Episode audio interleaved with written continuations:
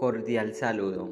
Mi nombre es Arles José Catán, bailarín bailarín, estudiante de la Fundación Universitaria Área Andina, licenciatura en Pedagogía Infantil.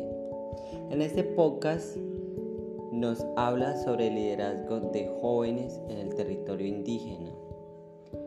Dicho espacio es en la caseta comunal indígena Polines la cual durante la observación noté en el resguardo indígena Polines hay jóvenes que tienen capacidades en el papel de liderazgos de, de 12 entre 20 años.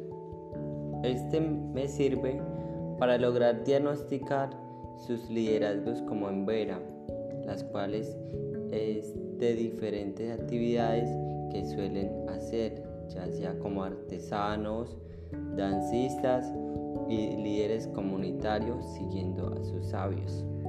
Esto siempre es importante de que cada actividad que haya en las comunidades indígenas tenga un liderazgo, un doliente.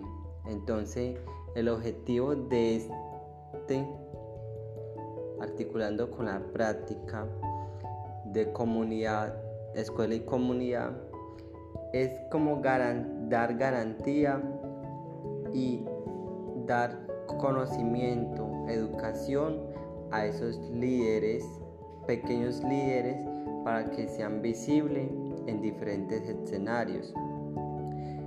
Pienso que como estudiante de esta práctica es involucrar en un estudio de liderazgo en Vera, tal vez, tal vez con estrategia de talleres, eh, estudios y desde ahí hacer el apoderamiento de sus capacidades.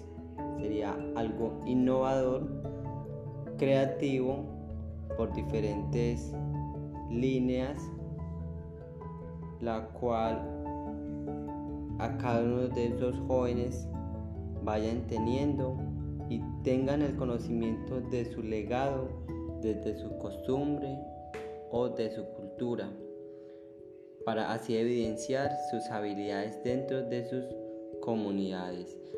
Aprendí que necesitamos más talleres, personajes de ejemplos para rastrear como el colibrí, el chimbitzu, como en nuestra historia se refleja como el mensajero del dios Karagaví.